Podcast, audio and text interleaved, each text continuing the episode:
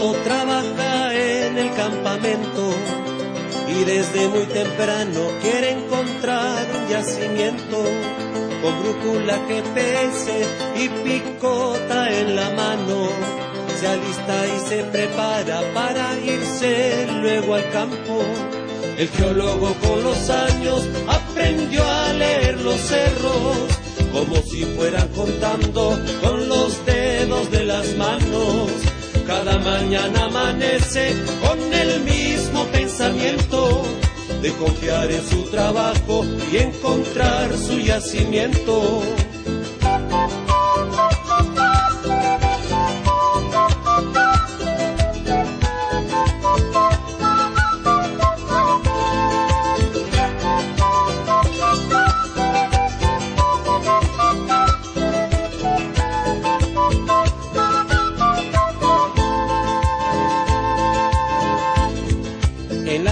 Mira estrellas, computadora en la mano. Revisa y analiza imágenes satelitales. Su cerebro continúa mientras descansa dormido. Pero en el fondo sabe cumplirá su cometido. El geólogo muy contento descubre su yacimiento. Por eso tomando un trago espera. El geólogo muy contento descubre su yacimiento. Por eso tomando un trago espera feliz por su pago. Por eso tomando un trago espera feliz por su pago.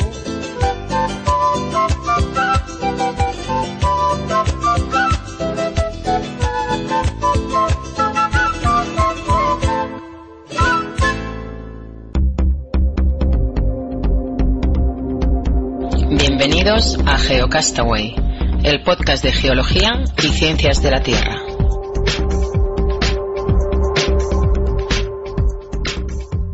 Hola amigos geonáufragos, bienvenidos al programa 35, eh, diciembre de 2012 y último programa del año. Ya estamos casi en Navidades. Conmigo están Vicen desde Valencia, ¿qué tal? Hola, buenas, ¿qué tal? Y bueno, conmigo en la distancia, porque ya sabemos que estamos separados 8.000 kilómetros. Y más cerquita de Vicen está Oscar. ¿Qué tal, Oscar? Hola Cartas, feliz Navidad a todos, felices fiestas a los oyentes. Y me tengo que regocijar un ratito porque estás grabando desde un Windows. Estarás contento, ¿eh? Sí, sí. Tengo que decir que antes de ayer petó mi ordenador. ¿Ha petado un Linux? ¿Cómo puede ser? No, no, el, el sistema operativo ha petado, ha petado la máquina, no el... Sí, sí. No el sistema. Siempre Pero bueno, defendiendo. No, si bueno. quieres decir que ha petado el Linux, ha petado el Linux. no Yo problema. solo por molestarte. Por molestar. ya. Por molestar es que me meto con Linux, pero tengo que No. reconocer que mi netbook tiene Linux, ¿eh? O sea que... Y funciona No, mucho. esto no será el fin del mundo, entonces, ¿no? Ya, no, es que están coincidiendo muchas cosas, ¿eh? Con el fin del mundo. Que el fin del mundo no existe, que el planeta es redondo, que el mundo es redondo, hombre, que no existe, que no os habéis dado cuenta. En fin. Muy bien. Ya ha entrado el chiste de Carlas, podemos estar tranquilos. No voy a y explicar la podemos historia. seguir adelante. No voy a explicar los antecedentes de este chiste porque dejaría mal a alguna otra persona de este mismo programa. Y tengo que decir que tenemos una invitada de fondo, que es Vanessa, que voy a hacer que salude. Saluda fuerte y claro que se te oiga. Saluda, oh, Vanessa, que se ha comprometido, a pesar de que pasado mañana se va de vacación, a hacer una nanocrónica. Le, le acabo de poner una presión encima. Di hola alto y claro. No sé si se ha oído, pero... Algo se ha oído. Algo se ha oído, algo se Ahí ha está Vanessa. Eh, muy bien, ¿qué más? Eh, empezamos con la intro de destacar algunas cositas ah, que han sucedido este último mes. No ha sido un mes completo porque, bueno, estamos grabando precisamente hoy, ya lo hemos dicho, 19 de diciembre, a dos días de que se acabe el mundo, aunque, como acabo de decir, es redondo y no tiene fin. Pero quiero comentar que nos enviaron por Twitter, nos envió Carles Cruels del podcast La Biblioteca de Alejandría un link a YouTube de un programa que se ve que hacen en la televisión de Zaragoza y tienen, tienen un programa que hay una sección de podcast y ahí nos mencionan. Es un programa creo que fue de agosto, de septiembre y salimos ahí. O sea que bueno, gracias a Carlos porque yo no me había dado cuenta, creo que os lo reenvié, ¿no? Al menos a Oscar creo que se lo envié. Qué, qué gran gente la de Zaragoza, ¿eh? Yo estudié ahí la carrera y qué, qué, qué bien los, los maños. Mira qué bien. Pues eso, que nos citaron ahí. Eh, también tengo que decir que hay un la Agencia de Cooperación Internacional aquí española aquí en Centroamérica tiene varias sedes de cooperación la de las agen- la Agencia de Cooperación en Honduras en Nicaragua no estoy seguro pero en Guatemala Honduras El Salvador hay oficina técnica de la cooperación y tienen unas, una sección, un departamento de cultura y están promoviendo radios online y nos pidieron que si podían usar nuestros programas, nuestros podcasts, así que pues con mucho gusto pues van a estar emitiendo Geocastaway en las plataformas de radio por internet en, aquí en estos países centroamericanos a, través de la del apoyo de la, de la ECIT, de la Agencia Española de Cooperación. Eh, eso en cuanto a difusión, digamos, de nuestro programa, estamos contentos por eso. Y luego quería comentar tres cosas que he descubierto, bueno, no he descubierto, sino dos son documentales que he visto últimamente. Uno es un documental del Discovery Max, que se llama El último día de los dinosaurios, que narra un poco, pues eso, precisamente lo que dice el título, hace 65 millones de años, después de un largo periodo de dominio de los dinosaurios sobre la Tierra, eh, pues un meteorito acabó con ellos. Y ese documental, a partir de infografía, pues narra un poco esos acontecimientos. Eso por un lado. Y por otro también otro documental del Discovery. Este lo vi hace menos tiempo. Se llama Curiosidad de dónde vienen los humanos y bueno, es un poco mezcla, tampoco tan relacionada con la geología, pero narra un poco desde el punto de vista evolutivo de, de dónde vienen los humanos, como su propio título dice. También es a base de infografía y narra, pues eso, desde los primeros microorganismos, la evolución hasta el ser humano. Y me pareció muy interesante porque lo ponen a uno como el protagonista, ¿no? Tratan de, como en segunda persona, al, al protagonista del documental que en todo momento tiene una, una visión eh, como subjetiva, o sea, en cada momento o, o fase evolutiva tú eres eh, cada uno de los animalitos que va en los que se va transformando o, hacia los que va evolucionando el, organismo en cuestión. Pasas por un pez, eh, un anfibio, etcétera. Y muy bien, está, me gustó, me gustó bastante. Y por último, pues recomendar un podcast que pues ya tiene una trayectoria bastante amplia y lo descubrí a través del foro misteriosdelaciencia.org que se llama El Astrolabio, ¿eh? podcast El Astrolabio, pues os recomiendo que lo sigáis. Está muy, muy interesante, muy ameno y pasa súper rápido el tiempo. De hecho, el último programa eh, salía un, creo que era un biólogo, eh, no recuerdo la profesión, pero narraba un poco la, la experiencia que tuvo en participar en el programa este de Iker Jiménez, de, ¿De cuarto milenio? el de cuarto milenio, eh, que hablaban de los transgénicos. Y es muy interesante ver la, la explicación que da este científico participando en, en este programa que todos sabemos que, bueno, que no se adecua mucho a la, a la ciencia eh, estricta, sino que se va por ramas pseudocientíficas. Yo quería aprovechar también pa- para, ya eso, para que no seas tú solo también, eh, que comentes un poco lo que has colgado en la página web de, de Geocastaway, de, la rueda de prensa del Mars Curiosity, para que se puede ver en la página, para que sepan también un poco de qué va. Sí, ¿os acordáis? Ya mencionamos en el programa anterior que había una gran expectación porque la NASA, uno de los miembros de la NASA había, había dicho que ah, la Mars Curiosity había hecho unos descubrimientos que cambiarían los libros de historia. Entonces había mucha expectación por esa rueda de prensa que se realizó el 3, el 3 de diciembre, y que nosotros cubrimos en directo con, con Naun, con Naun Chazarra, por eso hoy no, no va a haber no va a haber sección de Mars Curiosity porque os vamos a remitir a que veáis esa conferencia que transmitimos en directo y que está en geocastaway.com y que, bueno, resumiendo un poco, si han encontrado cosas interesantes, incluso material que pudiera ser orgánico, entre comillas, pero están dudando de si ese material fue transportado por la propia nave, por el propio rover, en forma de contaminación terrestre. Entonces no queda nada en firme. Aún así la conferencia fue, fue muy seguida y podéis pues podéis ver los comentarios tanto de Naum como mío en la página web que está grabado pues hicimos un hicimos un hangout de de, por, por Gmail, sea, por Google Plus, y está colgado ahí en YouTube y en, y en la página nuestra también. Así que bueno, eso referente a la, a la, a la Mars Curiosity.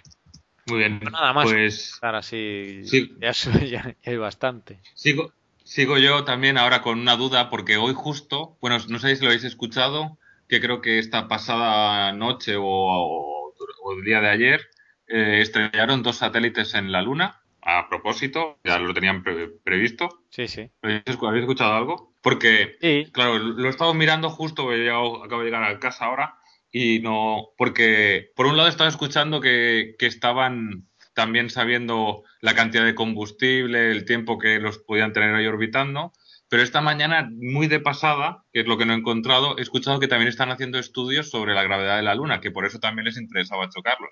Yo no sé si habéis escuchado algo vosotros. Yo lo, he seguido, bueno, no lo he seguido, lo he escuchado en algún otro podcast de estos científicos, lo mencionaban, realmente son dos satélites que estaban, pues eso, eh, haciendo una caracterización de la gravedad de la, de la Luna. Y ya terminaron su misión y, y los hicieron estrellar porque no los podían devolver a la Tierra, no, como na- tampoco supongo, supongo yo, ¿eh? pero, pero la forma, o sea, yo pensaba que aprovechaban también el choque para verificar las medidas que habían hecho, si que como su estimación se correspondía con la velocidad de caída y todo eso para comprobar la, la gravedad lunar. No, no tenía nada que ver, ¿no? Por eso es que me ha pillado un poco así. No, no lo sé, realmente ese aspecto lo desconozco si el propio choque tenía características de recopilar alguna información o, no. Lo que sé es que fueron bajando progresivamente de órbita para tener datos más precisos de la, de, la superficie lunar. Entonces llega un momento en que la atracción de la Luna supongo que, pues que ha- hace ya que, que, que acaben chocando, ¿no? Es por cierto que se llamaban flujo y reflujo. Ebb y blow. No, ebb y flow. Flow y ebb. Sí, Ebb y Flow, sí, sí, eso lo he visto yo. Flujo y reflujo. Sí. Y que bueno, sí, sí. Y, y eso, bueno, eso es lo, lo que sé, tampoco tengo más, realmente no, no lo he mirado con, con detalle, pero eso es lo que sé. Pues nada, seguimos, ¿no? Un poco, a ver, otro tema también de, a nivel informativo, de que se ha abierto el plazo de inscripción de la, de, de la cuarta Olimpiada Española de Geología, eh, que ya, eh, iniciativa de la Asociación Española de la Enseñanza de las Ciencias de la Tierra y de la Asociación Geológica de España, y que, bueno, como creo que todos sabemos, pretende fomentar el interés por los contenidos propios de la geología y del conjunto de las ciencias de la Tierra, que creo que ya nos hace falta, y animar a que los participantes comiencen estudios universitarios vinculados con la geología y potenciar la importancia del entorno natural y la concienciación ambiental. Eh, Sí, ahora que está en riesgo, además. Claro.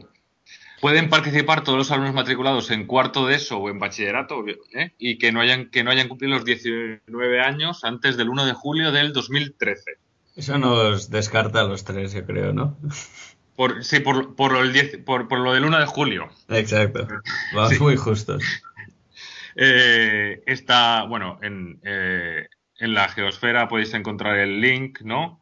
Y decir que obviamente hay una fase territorial que sería en todo, eh, que bueno, la Olimpiada pretende también conseguir una selección olímpica española de geología, ¿eh? que nos representará y luchará por las medallas en India en otoño de 2013, o sea que, nos, que, que tiene su, su cosa a ganar, ¿no? Sí, hay una fase territorial que sería antes del 1 de marzo, una fase nacional que se va a celebrar en, en Girona a, a mediados de marzo y los cuatro mejor clasificados participarán en la fase internacional que será en India en otoño del 2013, ¿eh? que está entre septiembre y octubre, con lo cual con una participación que se, que se espera de unos de alrededor de 30 países, con lo cual quiero decir que a nivel de solo ya por tener la opción de poder ir, pues ir a India y conocer a, a gente de todo el mundo que, que les gustan las mismas cosas, ¿no? que tienen afinidades ¿no? con las ciencias de la Tierra. Solo por eso voy a falsificar el DNI.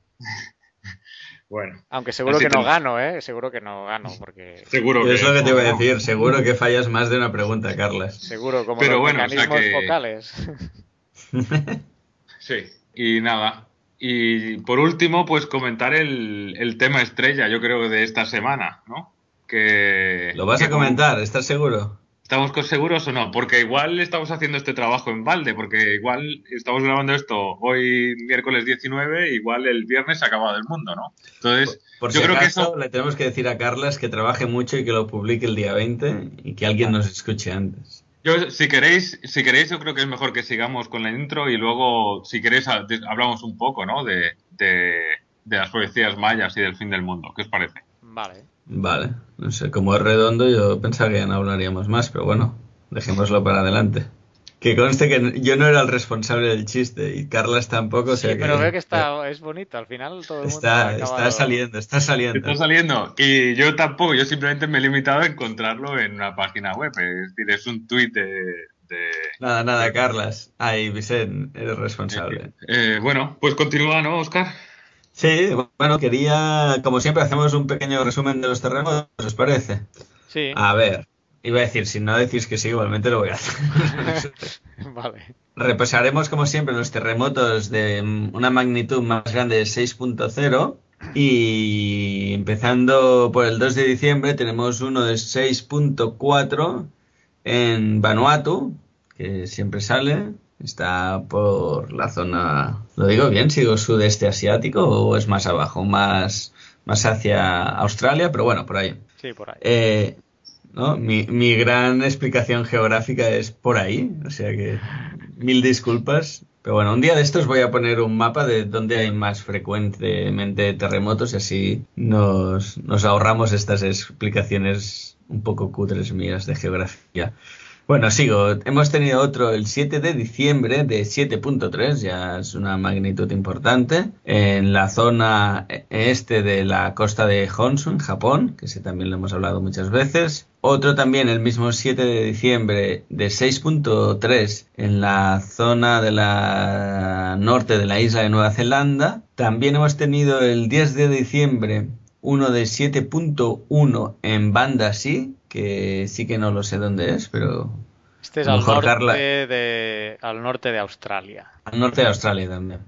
Todo, todo bastante en la zona de Australia y Japón. ¿eh? Sí, Vanuatu está al este y Banda sí está al norte de Australia. Claro que como Australia es pequeño, también decir eso. Sí, no, sí, sí. es- por eso, como lo decimos desde acá o desde El Salvador, pues parece como todo muy cerquita, pero realmente hay bastante dif- diferencia entre un lado y otro. Pero bueno, esperemos que la gente entienda nuestra pequeña licencia geográfica. Eh, luego tenemos otro de 6.3 el 14 de diciembre en la zona este de la costa de Baja California. Eh, también el 14 de diciembre, ay, sí, el 14 de diciembre tenemos uno en la zona de Papúa Nueva Guinea, que es de 6.0. Perdón, he dicho el 14 era el 15. El 14 sí que tenemos otro de 6.4 en la zona est- oeste de la costa de Baja California, que debe ser, deben ser réplicas. Y luego, para finalizar, el 17 de diciembre hemos tenido uno de 6.1 en, en Indonesia. A ver si lo digo bien. La zona se llama Sulawesi. Y nada, hasta aquí nuestro pequeño resumen. Como esta vez hemos avanzado un poco el, el programa por el tema de las fechas navideñas, el final de año y el fin del mundo y todo esto, pues nada, este mes un poquito más cortito, pero hasta aquí ha sido nuestro resumen de los sismos. Y nada, ¿qué más? Y también quería comentar un curso que Carlas ha encontrado de online de la UNED. Carlas ha encontrado este enlace de un curso de cartografía geológica y nada, que, que lo que pretenden es dar un poco de herramientas para entender los mapas geológicos a partir de, bueno, entender y construir eh, cortes geológicos a partir de la representación en mapas geológicos de diferentes estructuras. Entiendo que lo que quieren es dar como una visión que el alumno pueda adquirir una visión tridimensional a partir de los diferentes inform- a partir de las diferentes informaciones que se den geológicas. Sí, lo que yo, bueno, lo que yo he estado viendo, el curso es totalmente gratuito, o sea, está todo el material online, cualquier persona entra, vamos a poner el link en, en el blog y nada, tiene el temario y los recursos para descargar o infografías, ¿no? Y bueno, un poco es como la, la clase de, de cartografía que hicimos de interpretación de mapas, ¿no? De cortes etcétera. Por ejemplo, a ver, de aquí del índice algunos conceptos. Eh, la primero es conceptos básicos, base del mapa geológico, intersección de capas geológicas planas, capas plegadas, capas fracturadas, concordancia y discordancia entre capas. Esto es el primer bloque. Luego ya entra en cálculos geométricos, cálculo del buzamiento real, proyección de las capas en el plano, y luego pasa al último bloque que es cortes geológicos, construcción de cortes geológicos, etcétera. Yo tengo que decir, bueno, yo lo estoy volviendo a hacer, aunque esto lo vimos en la carrera, pero para refrescar. Siempre va bien, ¿no? mira, Carla, si quieres un día, cada episodio, podríamos hacer como un pequeño repaso de cada una de estas cosas. Oh, sí. A mí me parece bien, porque si tenemos que presentarnos a, a, las Olimpiadas, creo que nos vendrá bien. ¿no? Puede ser interesante. Muy bien, estas iniciativas, muy bien. ¿eh? Sí, no, no. Todo lo que sea. Hay más cursos ¿eh? online. ¿No? en la UNED, pero ya en cursos en inglés, porque estuve investigando, el MIT, el Massachusetts Institute of Technology, tiene cursos gratuitos online, que esto en inglés creo que son los OCV, que son algo así como Open Courseware o algo así. Y si vais al Open Courseware del MIT, del Massachusetts Institute of Technology, hay relacionados con las ciencias de la Tierra también. ¿eh? Incluso estuve viendo que hay algunos de astronomía que pintan muy bien, como introducción a la astronomía y cosas de esas, que tienen que estar muy bien. Entonces, bueno, algún tiempo alguien que esté ahí aburridote o, o que quiera profundizar o aprender cosas nuevas o recordar cosas que ya ha hecho, estos cursos están, están muy bien porque ponen a disposición de la gente todo el material online, gratuito y no hay, no hay que ir cumpliendo metas de tiempo de presentar cosas en fechas, sino que cada uno lo lleva a su ritmo y ya está. Y pues eso. ¿Algo más? Mm, no. Bueno, sí, ya podemos hablar del fin del mundo. Por lo menos nos ha dejado hacer la introducción, ¿no? Del fin del mundo, los mayas. Bueno, eh, no sé si hablamos de esto en algún programa, pero vaya, yo creo que el ah. calendario maya, los, los que entienden verdaderamente de esto hablan de que es un cambio de, calendario y punto ah. pelota. Claro, a mí me gustaría hacer referencia a un artículo en un blog del país, se llama, el blog se llama Tuitología, y que precisamente hace una reflexión sobre esto, ¿no? De que el fin del mundo es posiblemente la muestra más descomunal del poder de Internet, ¿no? De cómo una malinterpretación se acaba repitiendo tantas veces que, al final parece que es verdad de tanto oírlo, ¿no? Y da algunas cifras, como por ejemplo esta, que nos sorprende, que, que, la última vez que se hizo un recuento de este asunto, en mayo de este año, se descubrió que el 22% de la población estadounidense estaba convencida de que esto era verdad y que, y que en Rusia y Polonia se estaban registrando elevados números de ataques de ansiedad por el tema. O sea que, vamos, para que veamos un poco, ¿no? Y que efectivamente habla un poco de, de, dónde viene esa malinterpretación de, de dos libros en los que se empieza a meter el tema del Armagedón y todo eso, pero como una mal traducción. Y lo que decías, ¿no? Que simplemente los mayas tienen ciclos y que esos ciclos duran alrededor de 5.125 años y que el cambio de ciclo coincide con, el, con, el, con nuestro calendario gregoriano con este próximo viernes, pero nada más, simplemente es. Que es un cambio de Baktuk, creo que le llaman ellos, que es un ciclo de no sé cuántos miles de años o cientos, ahora no sé porque no lo he investigado, pero vaya, es como que es el 31 de diciembre y luego viene el 1 de enero. Pues para ellos es un fin del Backtuk y empieza otro y ya está. En, en, este, en este blog hay algunas imágenes, algunos tweets como el del super chiste de Carles, que le facilita yo. Y, ah, lo reconoce, lo reconoce. Sí, sí, y, pero supongo que también te digo que el que más me gusta a mí es el último, que es igual también igual el, más pesimista, pero bien, que es que el fin del mundo es que el mundo sigue igual, que tal como están las cosas parece que es el, más verdadero, ¿no? Y decir que también hay algún, bueno, se puede buscar en la, en la web algún enlace donde la NASA se ha visto, yo creo también por la rumorología, forzada a, a sacar algún vídeo que está colgado por YouTube que se puede buscar fácil sobre lo del cambio de ciclo, las alineaciones y todo eso, que, que por si alguien está interesado.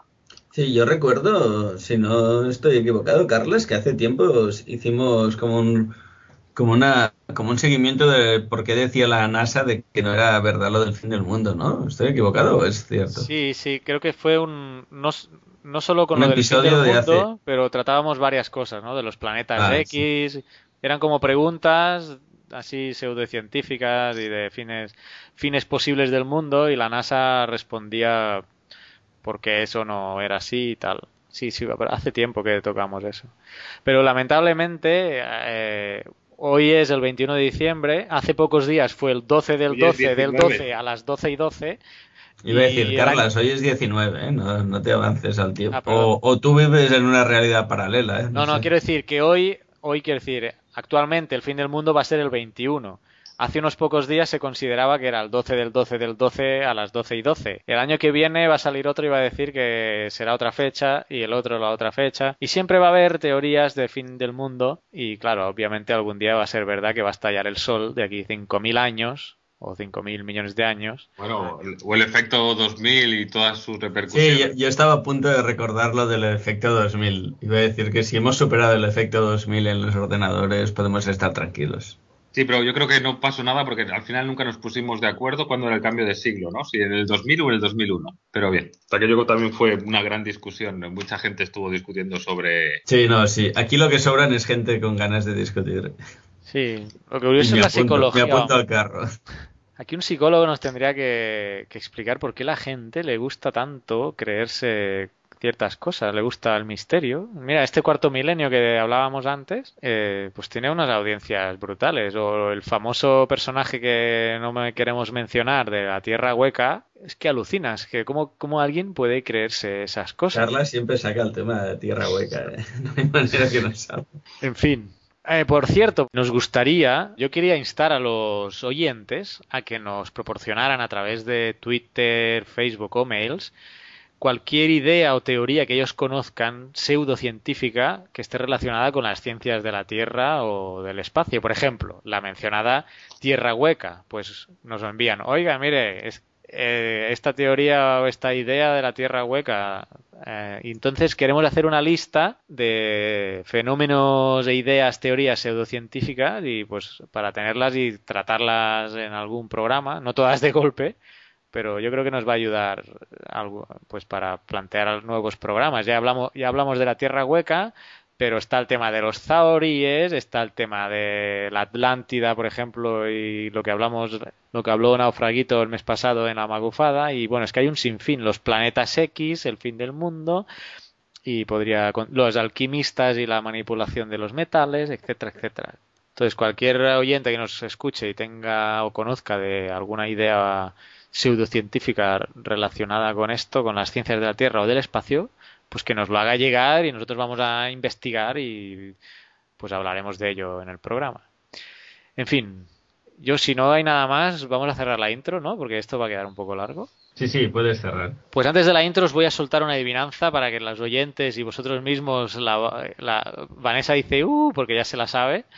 Eh, y así al final del programa la resolvemos. Y dice así la adivinanza, y con esto cerraremos la intro. Un oso camina 10 kilómetros hacia el sur, 10 kilómetros hacia el este y 10 kilómetros hacia el norte, volviendo al punto del que partió. ¿De qué color es el oso? Y hay que justificarlo. Así que bueno, vayan pensando y nosotros seguimos con el programa.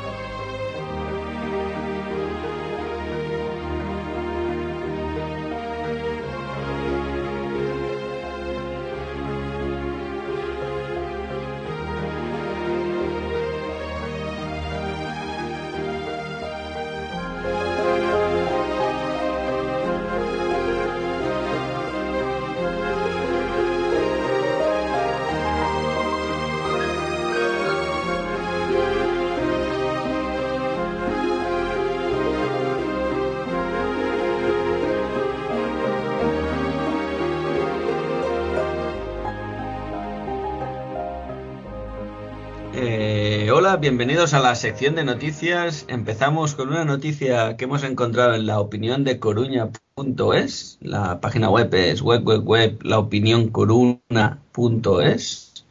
Eh, y habla sobre la posibilidad de que se extraiga o se busque gas no convencional en el subsuelo de Galicia. Mm, la noticia dice así. La siempre delicada cuestión de los precios alrededor de la energía y la caducidad de los recursos en un mundo que cada vez consume más sirvió de aliciente para que desde ya los años 80 las empresas tradicionalmente buscadoras de petróleo de Estados Unidos se decidieran a diversificar sus búsquedas en el subsuelo hasta conseguir lo que para hoy mucho, para lo que muchos hoy se presenta como la auténtica joya de la corona. Una especie del dorado para garantizar el abastecimiento y por supuesto multiplicar el negocio. El gas natural. Pero no en su estado convencional, como lo conocemos, con grandes bolsas bajo tierra o bajo el mar, sino a modo de pequeños quistes en rocas sedimentarias, como, como las pizarras, formadas a partir de materiales orgánicos.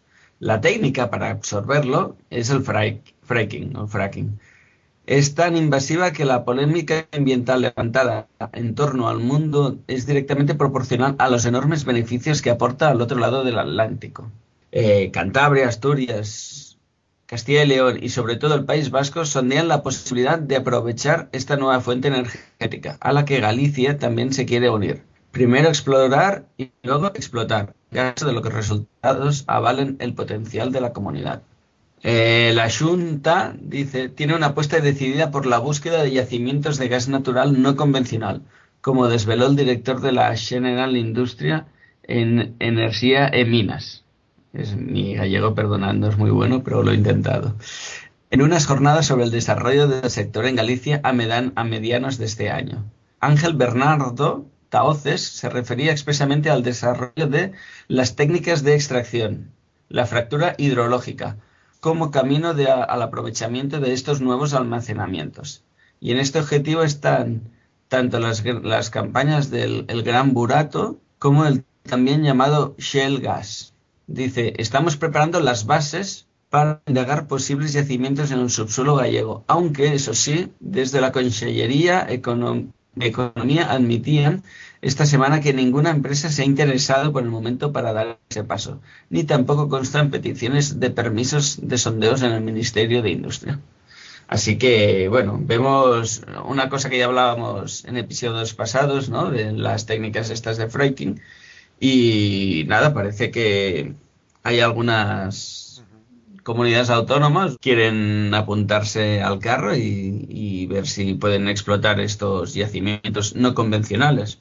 Eh, es importante tener la idea esta clara, que antes se explotaban grandes yacimientos donde se pinchaba como en un globo muy grande y se podía extraer mucho gas, ¿no? Y en cambio ahora, cuando ya empieza a escasear el, el recurso y aparte las técnicas avanzan, las técnicas para extracción avanzan, pues se pueden buscar nuevos recursos, es decir, nuevas bolsas de gas, aunque no sean tan grandes, quizás más dispersas, pero las metodologías permiten que se pueda extraer. Y ya comentamos que no está exento de polémica, porque bueno, ahí parece ser que ah, si no se lleva todo con la precaución necesaria, puede crear problemas ambientales y de contaminación. No sé si pudisteis ver el documental que comentábamos del Tierra de Gas que comentábamos. No, yo no lo he mirado. Sí que vi un resumen en YouTube, pero el documental entero no lo he mirado. Pero bueno, sí que en ese documental, igual que lo, hemos hablado algunas veces, también cuando se decía que se quería extraer petróleo de allá de Canarias, que no sé cómo ha acabado el tema, ahora que lo recuerdo, pues es, es lo siempre. Las técnicas existen y los recursos están y se pueden extraer. el problema, como siempre, es que estas técnicas no causen un daño medioambiental al entorno. Es decir, todo, tiene un coste económico. Cuando se hace las cosas baratas, pues puede ser que contamine. Pero la técnica en sí, si se utilizan materiales inertes y, y, no se utilizan sustancias químicas agresivas, no tendría por qué ser eh, mala, entiendo yo. Ahora, el problema es en qué tipo de sustancias se están inyectando, ¿no? Pues mira, hablando de impactos, voy a pasar a otra noticia.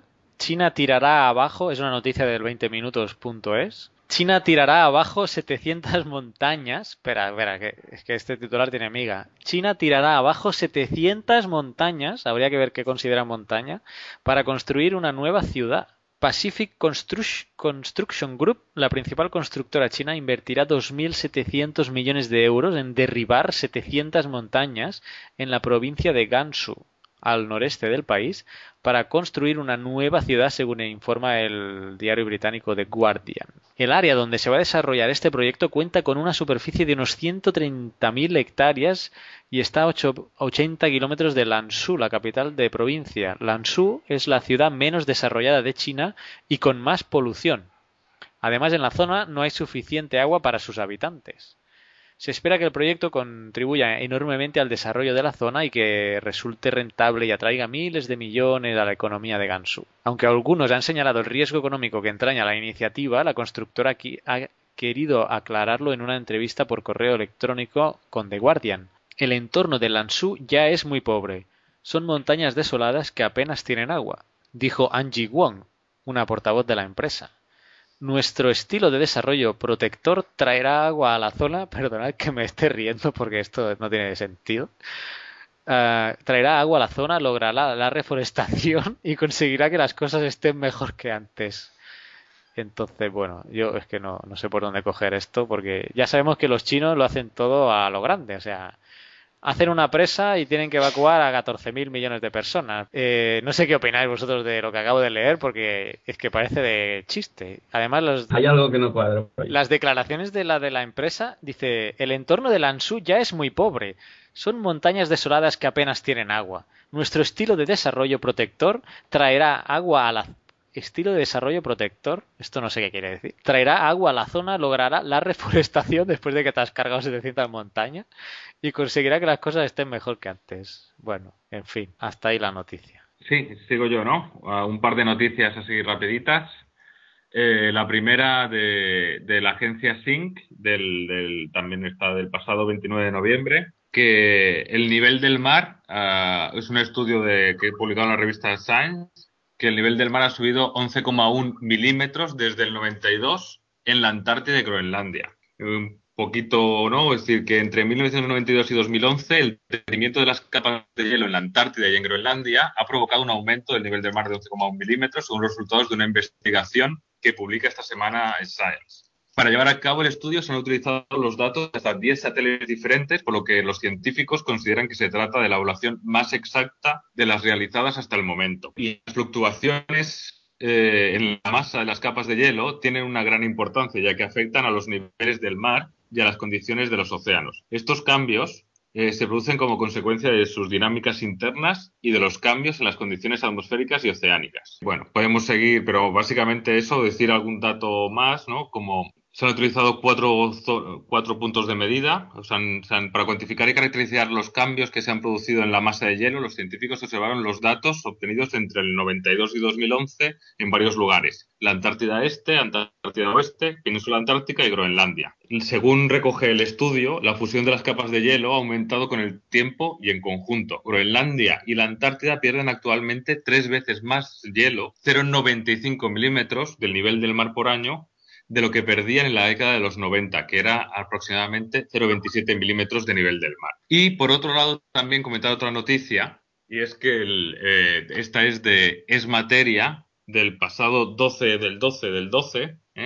Que el gobierno español homenajea a científicos que despide o deja sin dinero. Eh, varios investigadores eh, se, amotinan en la Gala de la Ciencia Española organizada por el Ministerio de Economía. Eh, la Gala de la Ciencia Española, que un acto que pretendía ser un amable homenaje a cinco investigadores punteros del 2012, se ha convertido este, ese día en un polvorín. Ante la cara de circunstancia de las autoridades, algunos de los científicos homenajeados han ido desfilando por el escenario y soltando sus críticas a la gestión de la ciencia en España. El mismo ministerio que me premia me quita la financiación, ha declarado el matemático Bartolo Luque, de la Universidad Politécnica de Madrid. Hace tres meses, la Secretaría del Estado de I D I del Ministerio de Economía rechazaba financiar su proyecto. Hoy le han homenajeado. Cuando hace dos semanas le dijeron que habían premiado, me quedé perplejo lo que se ha debido gastar trayéndome a, esta ceremonia es la décima parte de lo que costaba mi trabajo. Claro, su, su, proyecto desarrollaba una puntera herramienta de análisis de series temporales a través de grafos y ante la falta de perspectivas de futuro, eh, uno de sus colaboradores, Lucas la, Casa, ha dejado la UPM, la Universidad Política de Madrid, y se ido a la Universidad de Oxford, el Reino Unido. Otros han, han, han tirado más de ironía, ¿no?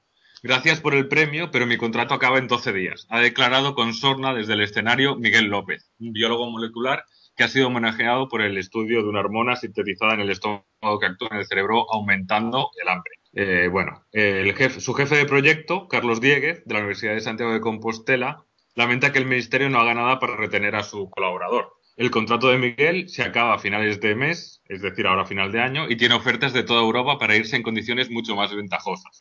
Añade también que cualquier universidad europea tiene un programa de captación de estos jóvenes investigadores con reconocimientos europeos al más alto nivel, pero en España nos pegamos un tiro al pie, es una autodestrucción. Por su lado, obviamente, el director general de la Fundación Española para la Ciencia y Tecnología, José Ignacio Fernández Vera, ha intervenido en el evento diciendo que para subrayar que los homenajeados son los proyectos científicos españoles más representativos del año 2012. Y en la clausura del acto, el director general de Investigación Científica y Técnica del Ministerio, Juan María Vázquez Rojas, ha citado una frase del diplomático español del siglo XVII, Diego de Saavedra Fajardo, en la que no ha sentado muy bien a los que estaban allí, ¿no? Que es rendirse ante la adversidad es mostrarse de su parte, ¿no? Supongo como justificando un poco el, eh, el papel de las reivindicaciones de los científicos. Pero bueno, eh, esto ha generado que precisamente hoy, día 19 de diciembre, esté propuesta una, una protesta contra los recortes de investigación. Pero bueno,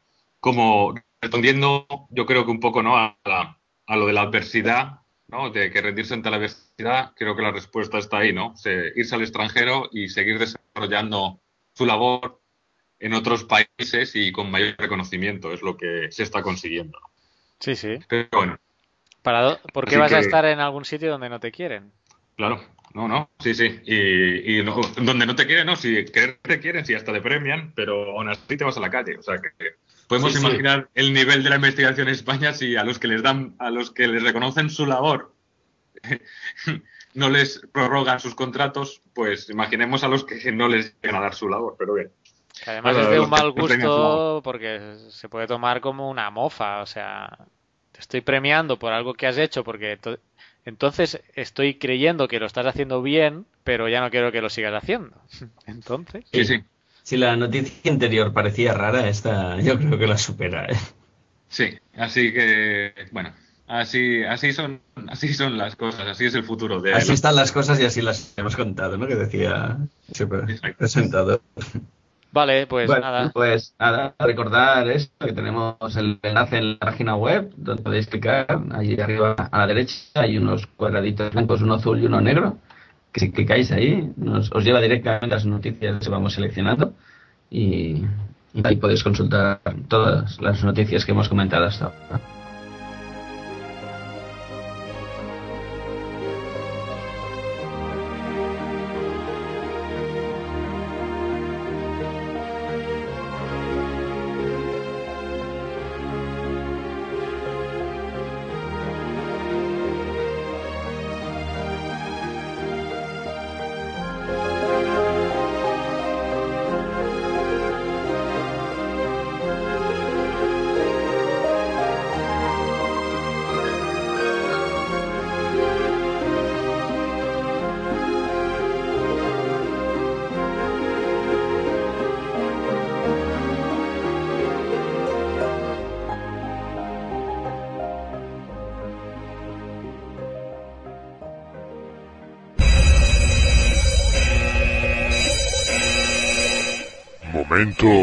Magufo.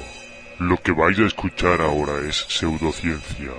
Cualquier coincidencia con la realidad es pura casualidad. Hola amigos geonáufragos, hoy tenemos un audio correo de Martín Navarro haciéndonos una sugerencia de Momento Magufo. Hola geonáufragos, soy Ronco de Misterio de la Ciencia.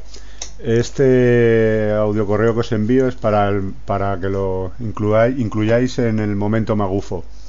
Al escucharlo de la ruina de Bimini, que Carles explicó el otro día, recordé de cuando yo frecuentaba la zona oscura, que se hablaba también de unas estructuras submarinas en cerca de la costa de Japón, que son las estructuras de Yonaguni o también, también le llaman las ruinas de Yonaguni. Se, escribe Yonaguni con Y al principio. Bueno, esto lo venden como si fuese las ruinas de también de la Atlántida, eh, Tule. eh, es una estructura que la verdad es que muy geométricamente es muy cuadrada, tiene que ellos, la, la gente esta magufa, lo, lo vende como que escaleras, puertas, como que tiene ventana. La verdad es que son escaleras, si podéis ver las imágenes, que poniendo Yonaguni ya salen en internet, en el buscador que queráis, se ven, hay fotografías de submarinistas dándose una vueltecita por, por las ruinas estas. Las escaleras son imposibles, los, las puertas son imposibles también. ¿Qué es esto? Yo como no entiendo de geología ni de... no lo sé. No sé qué es esto, pero seguro que tiene una explicación. Y me gustaría que... Me gustaría que vosotros, igual que disteis la de... que me gustó mucho escuchar lo de la carretera de... la carretera de Bimini o como el, o el camino de Bimini este, a ver si podéis explicar qué es esto, qué es esta estructura que se ve en las ruinas famosas de Yonaguni. Hay vídeos, hay de todo. Gracias, hasta luego. Pues bien, tengo que reconocer que no tenía ni remoto conocimiento de esta estructura de Yonaguni, que se encuentra en una isla japonesa em, llamada Yonaguni, al sureste de Okinawa. Es una isla pequeñita, tiene unos 29 kilómetros cuadrados, menos de 2.000 habitantes y tiene un atractivo turístico, pues precisamente parte por la enigmática estructura que hace que vayan bastantes buceadores a visitar la zona. La cuestión es parecida a las estructuras de Bimini, ya que tenemos una estructura enorme eh, en forma de escalones, como un figurat, vaya, una gran estructura que se levanta del suelo marino con escalones, estructuras planares, recodos en 90 grados, hundimientos, agujeros entre rocas, etc. Y pues algunos están sugiriendo que esto puede haber sido hecho por uh, una civilización hace unos 10.000 años. Recordemos que los egipcios, que estamos hablando de unos 5.000 años, y, y estas estructuras que de haberse construido estarían datando, no la estructura en sí, porque geológicamente parece ser tiene sentido, obviamente, que estas estructuras se crearon hace millones de años, porque con unos pocos miles de años no da tiempo de, de hacerse toda esa estructura compacta, hacerse piedra para entendernos y erosionarse o transformarse de la manera natural en la que se encuentra, pues eh, se asocia que hace unos 10.000 años pudo ser transformada reestructurada por lo, la civilización que supuestamente debería haber en esa época. ¿Por qué 10.000 años? Porque esa es la época en que hubo la desglaciación y esa parte que ahora está sumergida en esa época debía, debería haber estado emergida y pues los supuestos habitantes eh, a remodelar todo eso. La verdad es que he encontrado información muy dispar acerca de esa estructura. Parece ser que no hay tanta información como en el tema de las Bermudas del camino de Bimini, cosa que la hace más difusa, menos comprensible y a la vez y a la vez más misteriosa.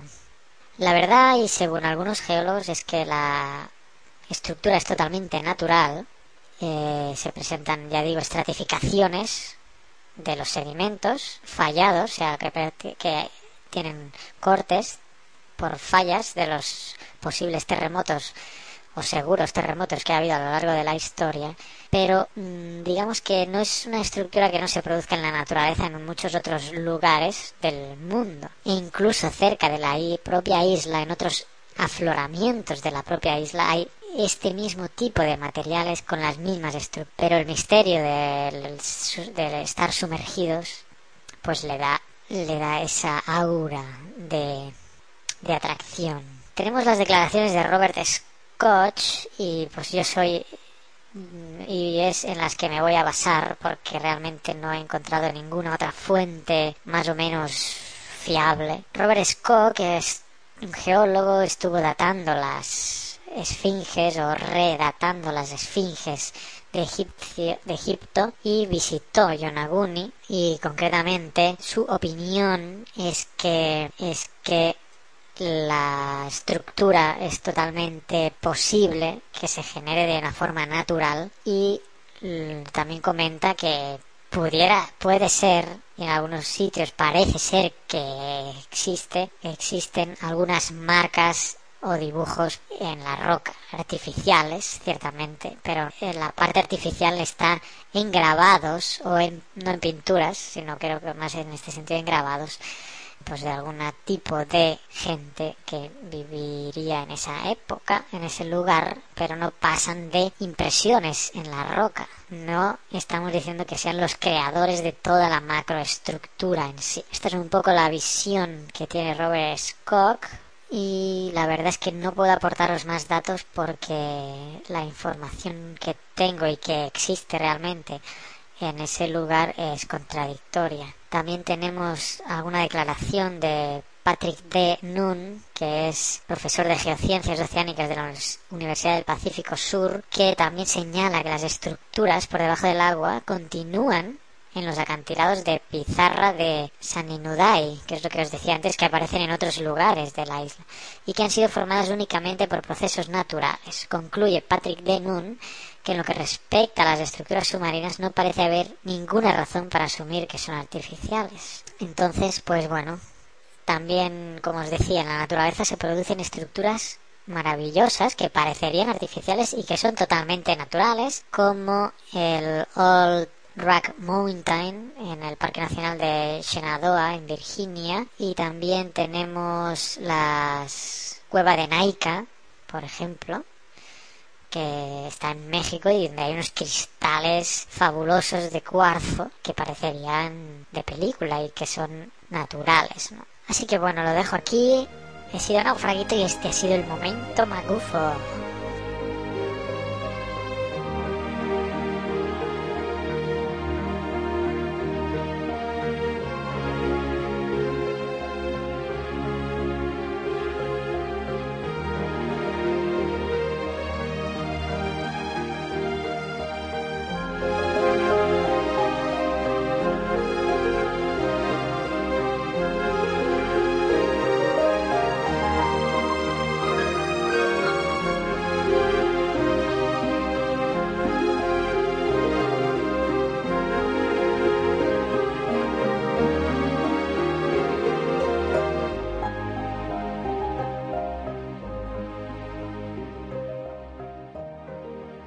Las nanocrónicas geonaufragianas. Thomas Whitley, químico e inventor estadounidense que descubrió diversos compuestos químicos para su aplicación en la industria, nació el 18 de mayo de 1889 y murió el 2 de noviembre de 1944.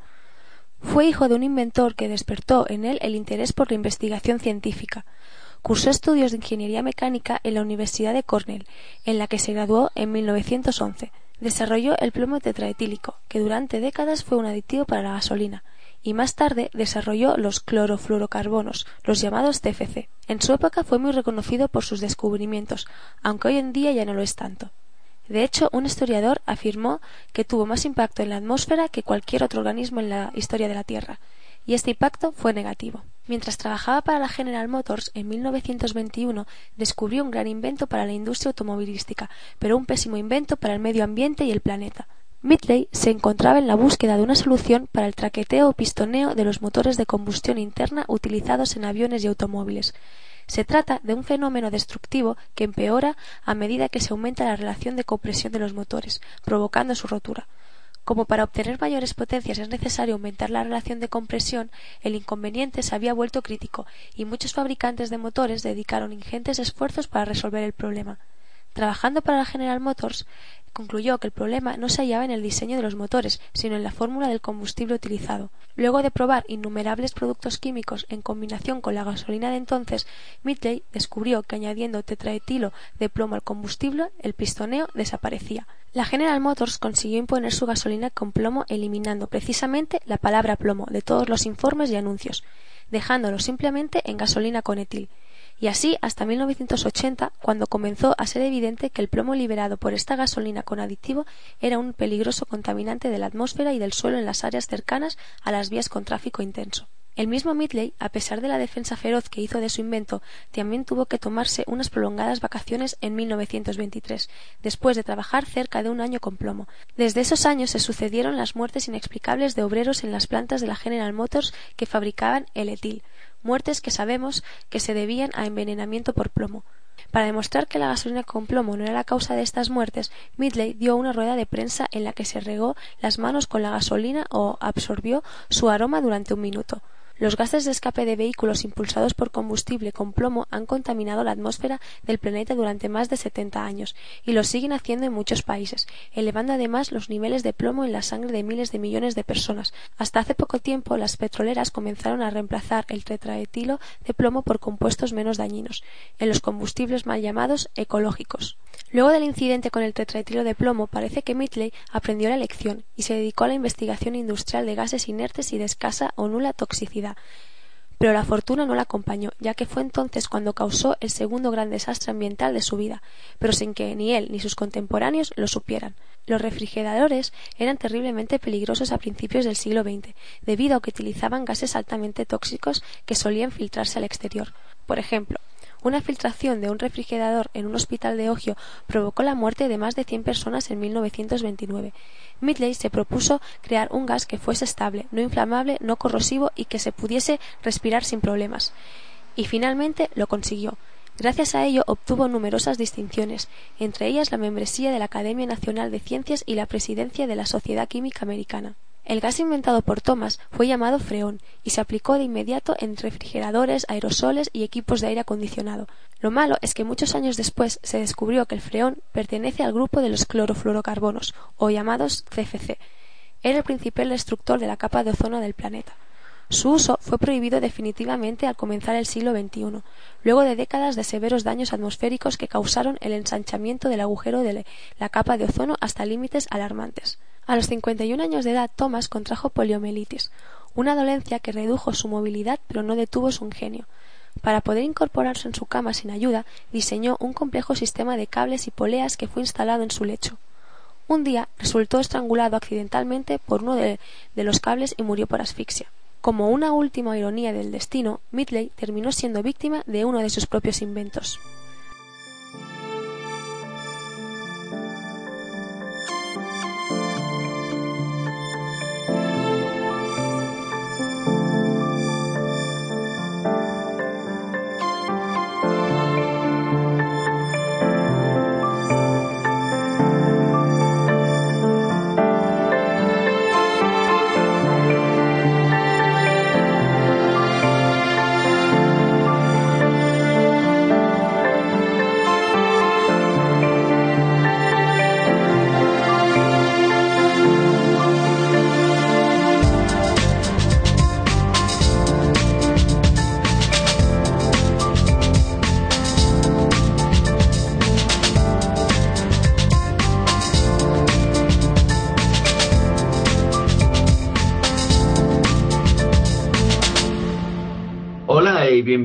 A nuestro viaje en el tiempo geológico.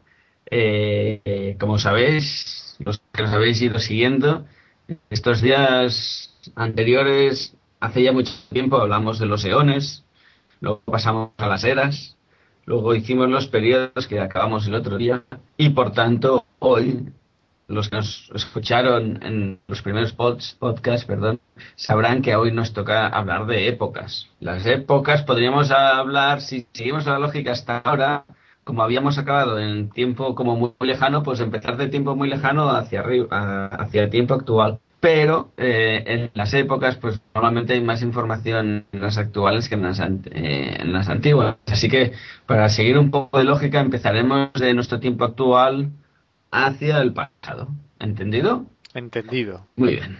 ¿Y qué es una época? Vamos a recordarlo antes que nada para los que se perdieron los primeros podcasts. Pues una época, según nuestra gran consulta en la Wikipedia, es una unidad geocronológica formal de la escala temporal geológica, que representa el tiempo correspondiente a la duración de una serie, la unidad cronoestratigráfica equivalente que comprende todas las rocas formadas en ese tiempo.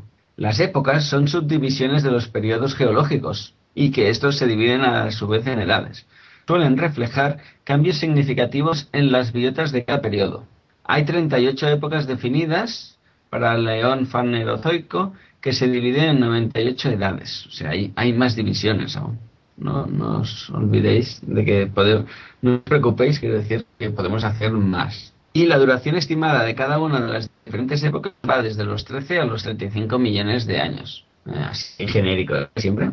Así que hace poco estábamos hablando de muchos más millones de años, ahora hacemos divisiones más pequeñas. Eh, algunas de estas épocas tienen nombre derivado de una localidad, como Lopigiense o Guadalupiense, y otras tienen características generales de la fauna que habitó durante ese tiempo, como por ejemplo el Paleoceno o Eoceno.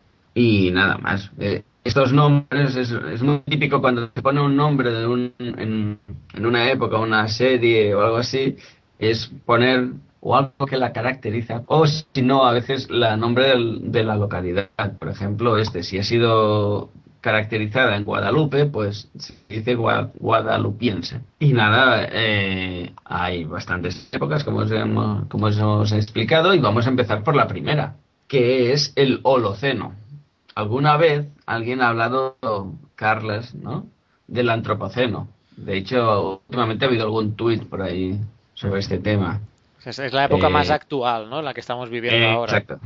Que es la que se dice que el hombre ha cambiado parte de la dinámica, ¿no? Por eso le dan la, el nombre este de antropoceno, porque como si el hombre haya tenido mucho que ver en esta época. De momento nosotros nos basaremos en lo estándar que es, o lo convencional que es el Holoceno, que viene, como el nombre indica, del griego holos, que quiere decir todo, y kainos, que quiere decir reciente. O sea, es la era totalmente reciente, sería la explicación del nombre. Es la actual época geológica que estamos viviendo, del periodo cuaternario, a no ser que aceptemos esto del antropoceno, y comprende los últimos 11.784 años, es decir, desde el fin de la última glaciación. Es un periodo interglacial en el que la temperatura se hizo más suave y la capa de hielo se derritió. Así que zonas que estaban tapadas por el agua, eh, no estaban tapadas por el agua, al subir el nivel del agua, pues quedaron tapadas las zonas más bajas. Y la única especie humana que ha vivido en esta época, así como nota diferente a otros periodos, es que eh, ha sido el Homo sapiens, que durante estos últimos milenios desarrolló la agricultura y la civilización, ocasionando, como no, importantes cambios en el medio ambiente. Esta frase que hay aquí puesta es la que da pie a mucha gente a hablar del antropoceno. Y nada, si queréis saber un poquito más, pues os aconsejamos que entréis aquí en la Wikipedia o en donde sea. Sí, lo que hay que decir quizá es que el Holoceno, al ser la época más reciente, pues es de la que tenemos quizá más información y más conocimiento.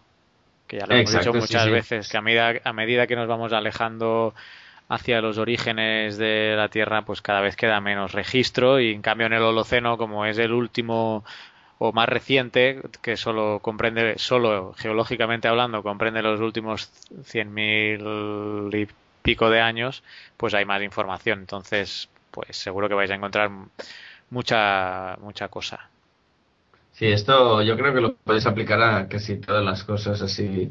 Por ejemplo, en los periodos históricos, pues se tiene más información seguramente de, me invento, del neoclasicismo que no de del Renacimiento. Solo por, la, por estar más cercano a nosotros, pues nos han llegado más cosas. Como más te alejas de, de tu punto de referencia, menos información te llega. Pues nada, no sé si Vicente tiene algún comentario por ahí. Sí, claro, que cuanto que, que estamos en el Holoceno, de hecho, o sea que más información que eso lo. Sí, la no, bueno, lo- la, la teoría esta del antropoceno que se está discutiendo, no sé qué te parece. Yo creo que ya lo habíamos comentado también una vez, pero bueno, no sé si se acabará aprobando o no. De, de momento no se está en discusión, pero no, na- no hay nada oficial. Ya veremos qué pasa. A ver qué dicen los del comité, ¿no? Esto son lo típico de... Sí. Esperas el oráculo que te diga en qué tiempo estás, entonces... La International, no sé qué, de Stratigraphy, no sé cuántas. Asociación Internacional de Estratigrafía, ¿no? Diría que es. Pues bueno, esos son los que mandan. Así que nada. Comisión Internacional... Bueno, debe haber una- dentro de la asociación debe haber una comisión que debe ser la que trata de estos temas. Sí, sí. Pues nada, esperaremos que a ver qué dicen. Así que nada, pues nada. nada, sigamos, Bueno, sigamos. sí. Hoy, hoy hemos, hemos vuelto a las andadas porque no hemos hecho índice, creo. Así que no hemos dicho que el tema de hoy va a ser los ciclos de Milankovitch, que va muy relacionado precisamente con esto de las glaciaciones y desglaciaciones. Así que bueno, a ver cómo sale esto.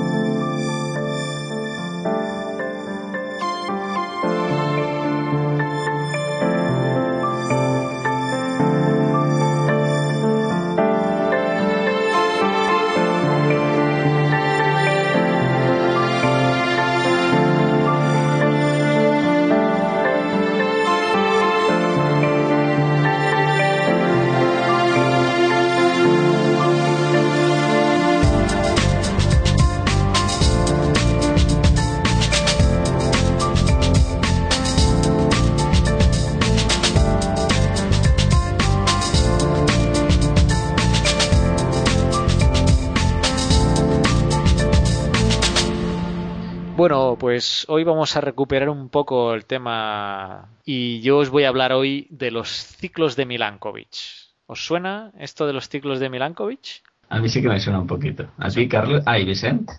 A mí me suena muy, de lejos. Muy de lejos. Muy de Me suena de que lo he escuchado alguna vez, pero ya a ver, a ver de qué va. A mí me suena bastante las clases de sedimento, de procesos sedimentarios, se decía la clase que yo tenía.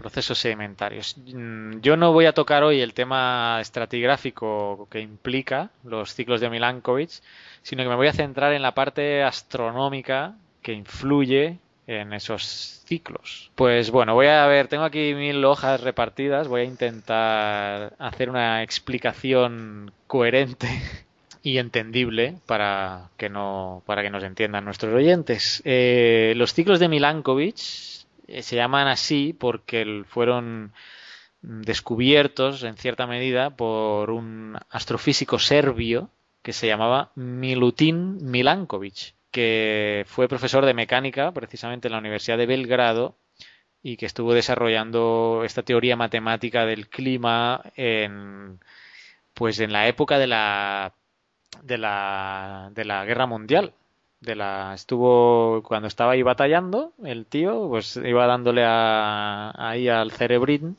y pensando en por qué los cambios en el reparto estacional de la insolación afectaban generando glaciaciones o desglaciaciones en, en la Tierra, ¿no? Concretamente se centraba en el Pleistoceno y pues por qué había esa mm, retirada y, y expansión de los mantos glaciares. Las teorías de Milankovitch hay que decir que ya habían surgido o ya se habían planteado antes y fue precisamente un escocés que se llamaba James Kroll en 1864 que ya empezó a plantear esa vinculación ah, que ya vamos a explicar posteriormente, esa vinculación astronómica del movimiento de la Tierra en, eh, alrededor del Sol, del propio eje de rotación, etcétera, cómo todo eso influía en los cambios estacionales de la Tierra.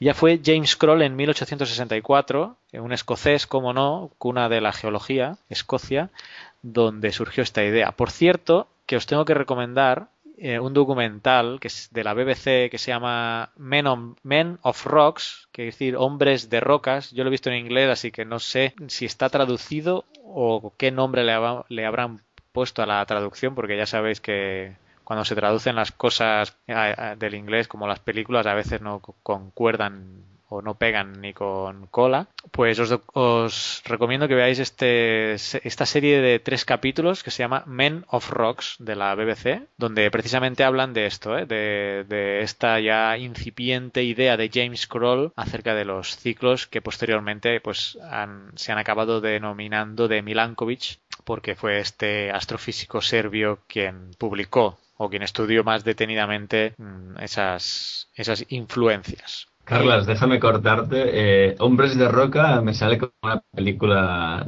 del oeste, si te interesa. del oeste. Entonces, bueno, por eso te digo que a lo mejor no está la versión mm, traducida. ¿eh? eh sí. puede ser, iba a decir eso. Eh, Entonces, es mejor que busquéis Men of Rock de la BBC y, ahí sí que seguro que os sale este documental, presentado por un geólogo, ¿eh? es el, protagonista, o sea, el conductor del, de los tres episodios es un geólogo que se llama Ian, Ian Stewart, que parece ser que es muy famoso allí, y aparte de esta serie de tres documentales tiene bastantes, tiene bastantes más, pero bueno, ahora citaba este de Men of Rock, en singular, creo que antes lo he dicho en plural, Men of Rock, hombres de roca, eh, porque pues esto, se, menciona este de, esto de, James Kroll. Muy bien, que centrándonos un poco en la propia teoría de Milankovitch. ¿En qué se basa? Eh, en esta teoría se asume que la energía solar del Sol que incide en la Tierra en su globalidad y durante un año completo es siempre la misma. O sea, se mantiene esa energía. Eh, luego veremos que hay pequeños cambios, ligeros cambios, debido a cambios de excentricidad de la órbita, pero bueno, se puede considerar que la, digamos, el, conjunto neto de esa energía eh, es constante. Entonces, la variación relativa que hay radica en el diferente reparto de esa energía en cada estación del año y en cada hemisferio. Según van variando a lo largo de los años las características de la órbita, pues eh, van variando también esas condiciones. O sea, tenemos una energía solar total a nivel de la Tierra, pero hay factores que hacen que el hemisferio norte se caliente más en verano, sea más frío en invierno, o sea, que hay diferencias estacionales dentro de la, de la propia Tierra y dependiendo en cada latitud. De momento se va siguiendo un poco esto, ¿no? sí, sí. Eh, entonces, eh, bueno, vayamos por partes, como diría Jack el Destripador.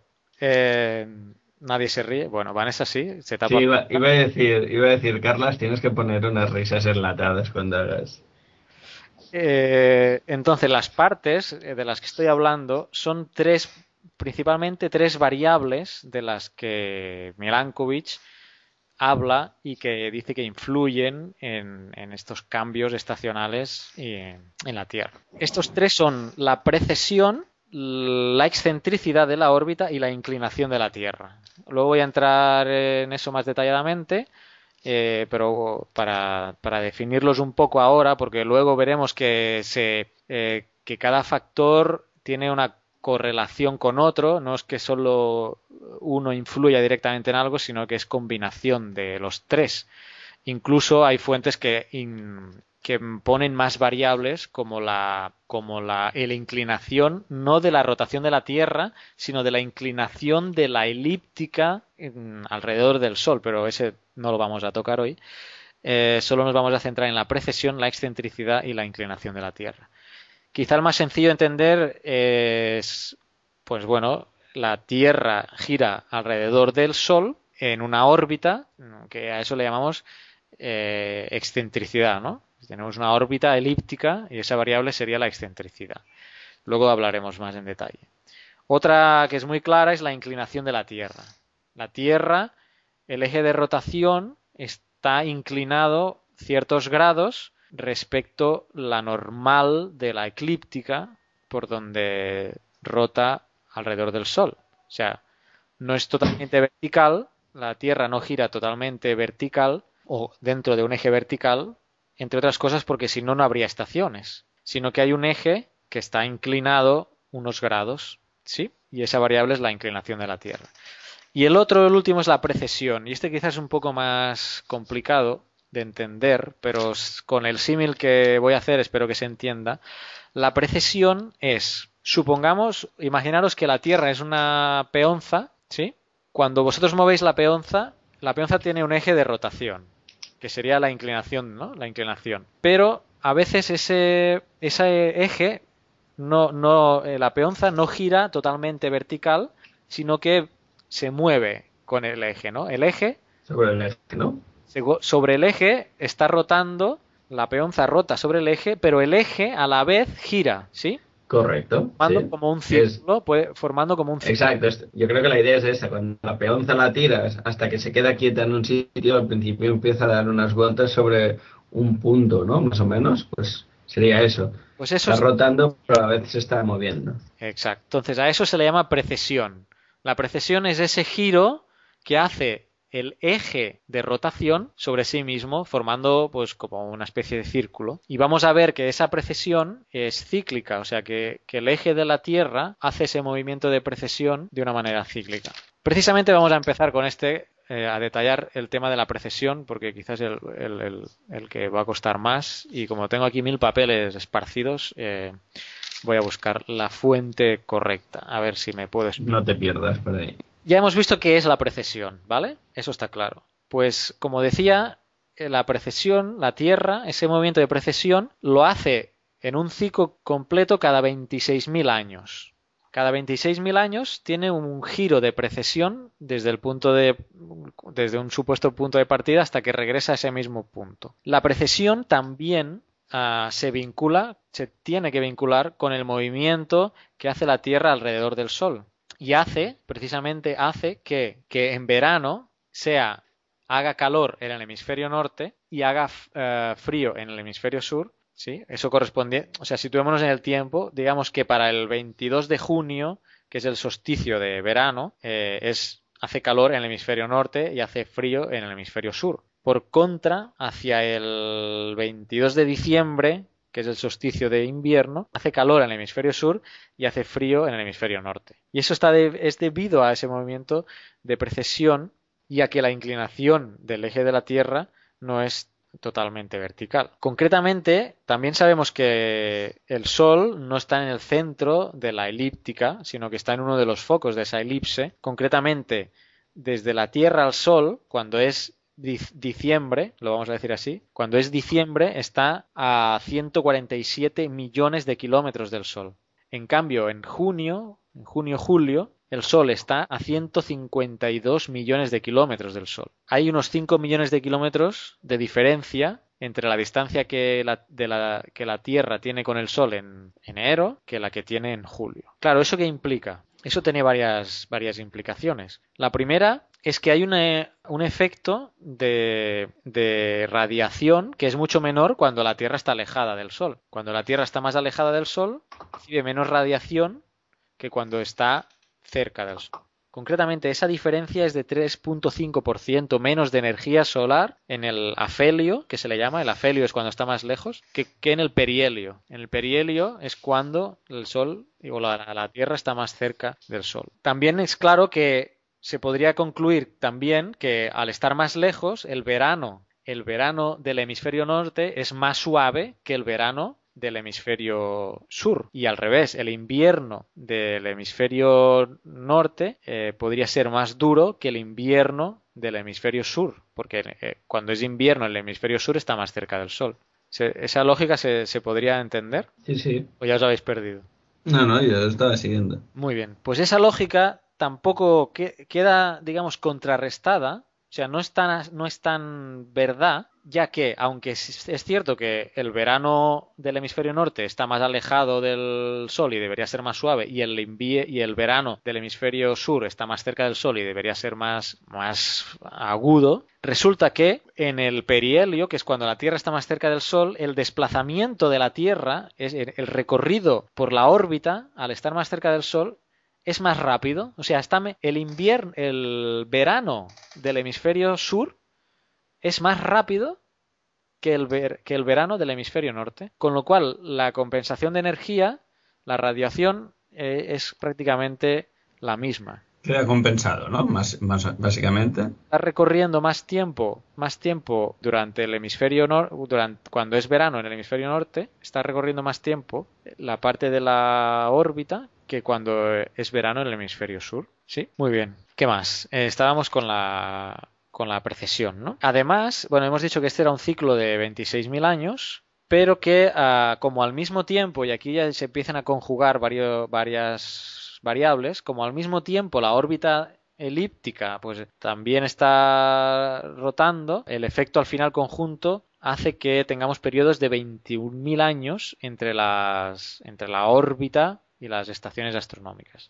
Esto en cuanto al tema de la, de la precesión. Con el tema de la excentricidad ya, ya lo hemos estado detallando, más o menos, como van ligados, ya lo hemos estado ligando un poco la precesión, solamente decir que esta excentricidad que tiene la Tierra varía primordialmente por la influencia de Júpiter, de los planetas Júpiter y Saturno, que son los más grandes. Decir que la excentricidad hoy en día es de 0.018, siendo 0, digamos, un círculo. Si, la órbita de la Tierra fuera un círculo, la excentricidad sería 0. Hoy está en 0.018 y... Yo, yo hice un artículo sobre la excentricidad. Al principio estaba publicado en el, en el pod, ¿no?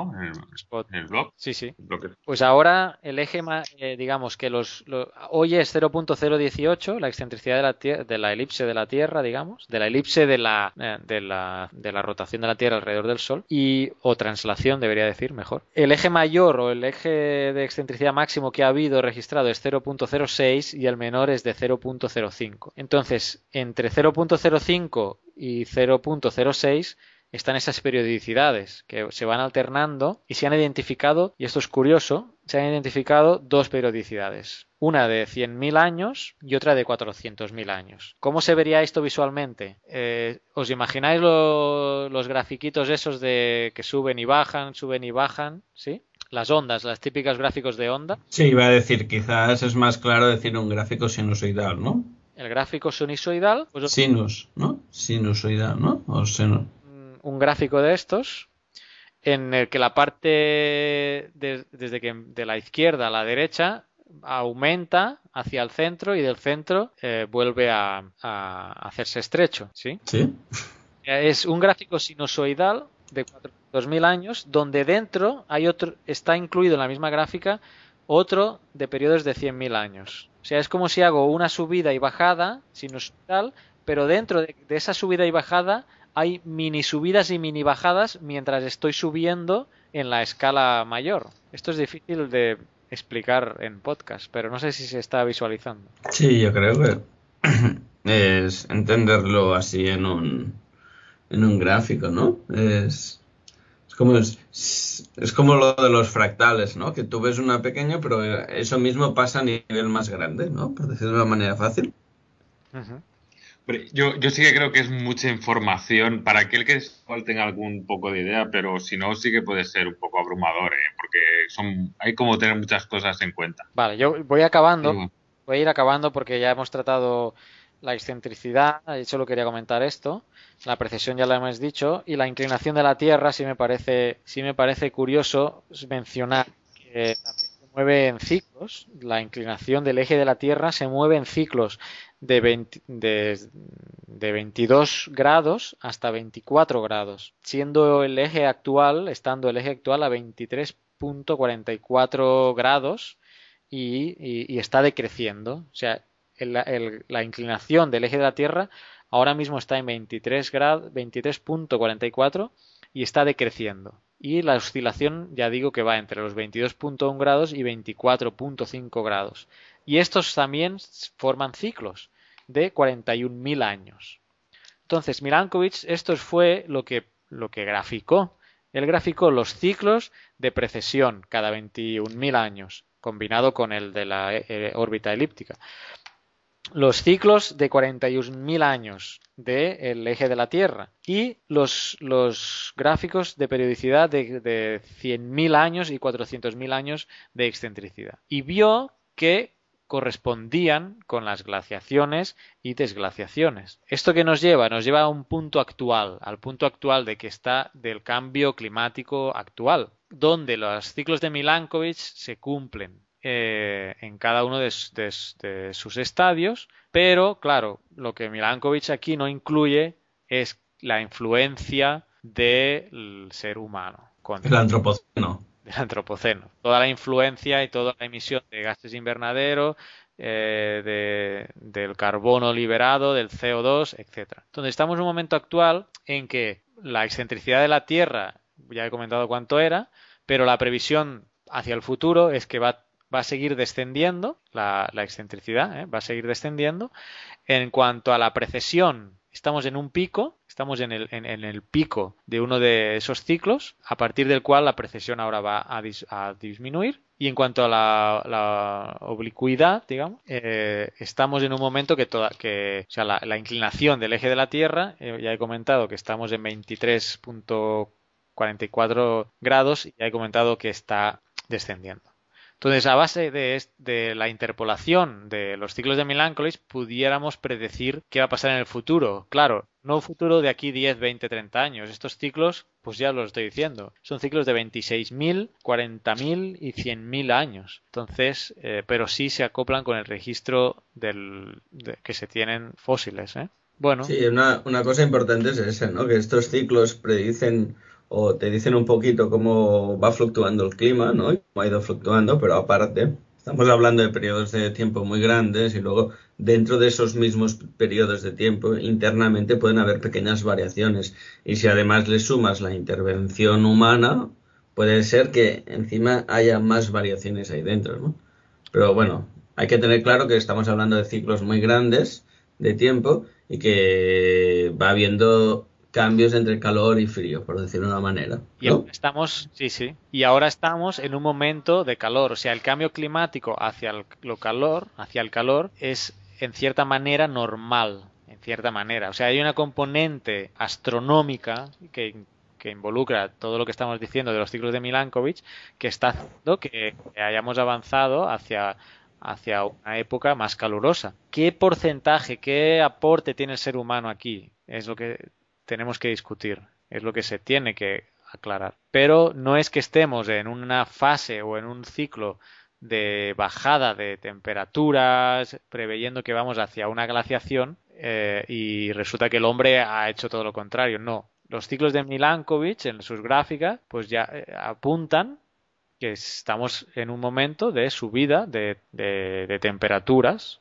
que a eso le tenemos que sumar lo que está aportando el ser humano, obviamente. ¿Qué porcentaje? Yo creo que es lo que se está discutiendo en estos días. ¿Qué porcentaje de culpa tiene el hombre en, en, eh, en el aumento de la temperatura? Eso es lo que estamos discutiendo. He visto gráficas, ahora saliéndome un poco del tema, que relacionan el CO2 con la temperatura a lo largo de, la, los últimos, no sé si eran miles de años, y más o menos se mantenían los, los picos de, los, de las gráficas sinusoidales, más o menos esos picos tenían valores máximos más o menos homogéneos. Cuando llegábamos a las épocas actuales, esos picos de CO2 se, se disparaban de la gráfica. Uh, ahí está el dato, o sea, pero bueno, para lo que quería era introduciros un poco el contexto de cambio climático y alejarlo un poco de la parte humana que sí está, pero que veamos que también son ciclos normales de, de la propia circulación de la Tierra. Sí, yo creo que para resumirlo y hablarlo de otra manera, eh, es decir, eh, para no decir que el hombre no tiene nada que ver con el cambio climático, sí que se puede decir que el, el clima nunca ha sido estático, sino que ha ido cambiando a lo, a largo, a lo largo del tiempo geológico.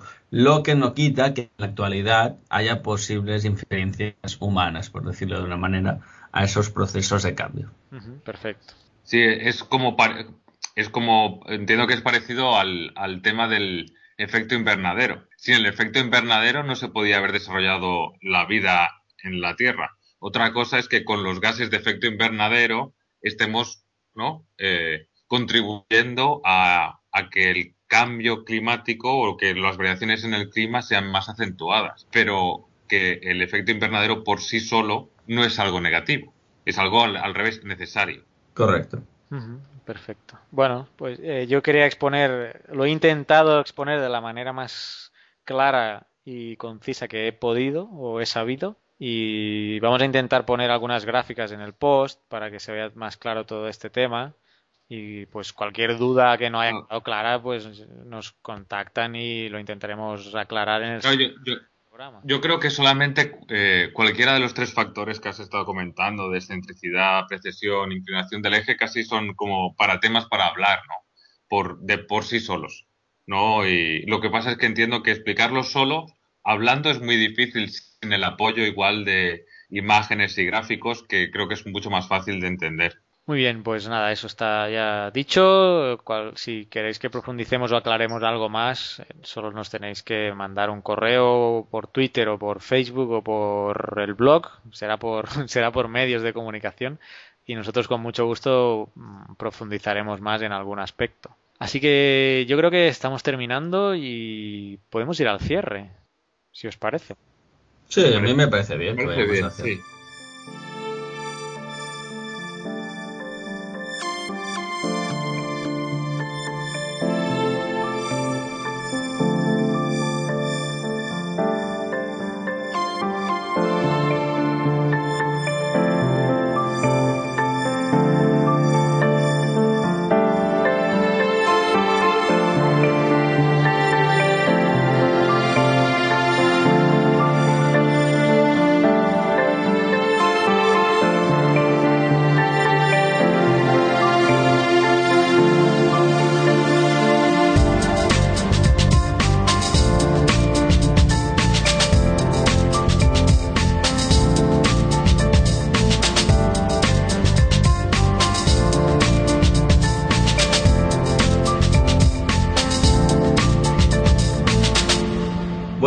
Bueno, geonáufragos, estamos llegando ya al final de este programa y como siempre vamos a hacer un pequeño repaso a nuestras redes sociales. A ver, Carla, ¿sabes cómo estamos en Facebook? Pues no, no sé, la verdad es que no lo he mirado últimamente. ¿Cuánto? Vaya, hay que mirar más el Facebook. Yo lo tengo muy descuidado también. en el Facebook, pero no me he fijado exactamente en los seguidores pero tú sí. Vale, vale, yo tengo, yo tengo descuidado el Facebook en general, pero bueno, como hoy hacíamos programa, he ido a mirar los seguidores y he visto que tenemos un 336 me gustan estos. Así que, nada, seguimos ascendentes, si no recuerdo mal, en Facebook. Luego en Twitter, eh, el mes pasado ya, o el, el, episodio pasado ya pasamos los mil, hoy podemos decir que ya tenemos 1083 en Twitter, gente que nos sigue.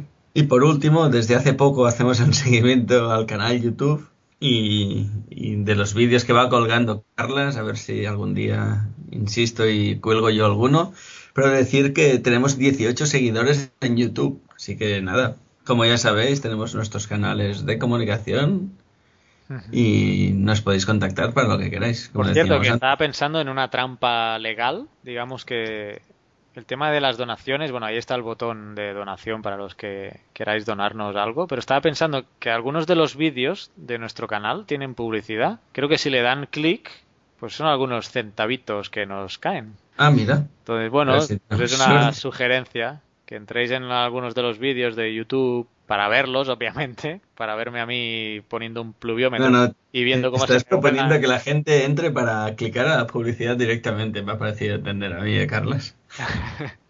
¿Te acuerdas este del pluviómetro que se me iban las hojas volando y me decías, sí. una piedra? Bueno, pues pueden entrar en ese o, en cualquier otro y pues clicar en la publicidad eh, que sale abajo no invasiva, porque no nos gusta este tipo de publicidad que no te deja ver el vídeo. Y pues nada, y serán algunos céntimos que... Y si no, directamente que nos hagan una donación y no, vayan por... La, la imperiosa... La donación nos gusta más que no pasar por por, Google Ads y estas historias. Bueno, tenemos que pasar por PayPal, pero bueno. Pero si eso, si tenéis la imperiosa necesidad de sentir que nos tenéis que donar algo por nuestro maravilloso trabajo, pues ahí está el botón de donación, que os lo agradeceremos mucho porque, pues nada, hay que pagar el servidor y hay que pagar las llamadas de Skype. Las llamadas, eh, Skype, que hacemos a veces a teléfonos móviles y cosas estas. Y el correo postal para enviar los premios, que por cierto están ya a puntito, puntito de salir. Sí, hay que decir que los, los, premios ya están moviéndose un poquito, a ver si en breve ya se pueden hacer alguna entrega. Digamos que eh, en el próximo mes. Sí, a ver si el próximo mes podemos decir que alguien le ha llegado. ¿Qué más? Yo eh, quería comentar una cosa que he visto en televisión aquí en España que me ha hecho mucha gracia, que de repente los de Calgonit han invitado a un geólogo en un plato que se llama CaCO3, o sea... Eh, eh, Uy, explícame esto porque no entiendo nada. Pero para empezar, Calgonit es... tienes Calgonit, ¿qué es, ¿qué es Calgonit? Los amigos de Sudamérica no creo que sepan. Calgonit es un... un Lavavajillas, ¿no? Un, un- No, no es ¿Eh? un lavavajillas, es un, un aditivo que se Un pone... antical, Un antical, antical, para que sí. las aguas que son muy ricas en cal no estropeen los aparatos. eh, Las lavadoras y- Las lavavajillas, lavadoras, eh, para, para que, bueno, digamos que para que no se fije eso en las resistencias y eso y estropee los electrodomésticos. Vale.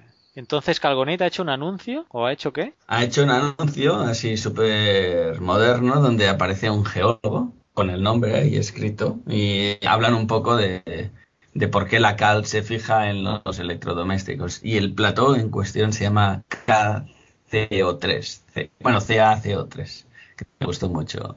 ¿Y este vídeo Nada, está eh, en YouTube? Es que eso se podría poner en el canal YouTube para que puedan seguirlo ahí. en el- Hombre, si ¿Eh? está en YouTube, lo voy a buscar y No, no a- tiene mucha gracia, mucha más gracia que verlo, pero bueno, ya intentaré buscarlo y, y- y pongo el enlace, como no. Sí, hombre, lo enlazamos. Nuevo anuncio. ¿Y qué más? Y, y también queríamos algo que nos- cuando estamos leyendo, bueno, haciendo el programa, pues Agustín, un tal Agustín nos ha escrito en Facebook y nos ha dicho, eh, los testigos de Jehová afirman que la Biblia es un libro científico y que por tanto es totalmente posible que el hombre fuera creado del barro. ¿Cómo, ¿Cómo le gusta a la gente, eh? Para lo de.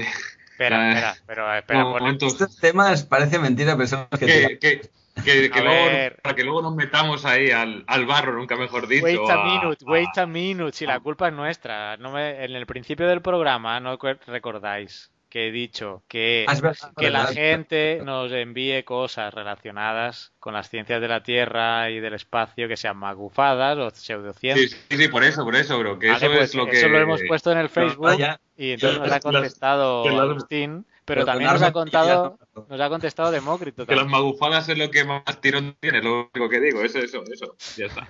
Pero también nos ha contestado Demócrito, dice, lo de la Tierra plana me da que es broma, como el FSM, que no sé qué es. ¿Sabéis lo que es el FSM?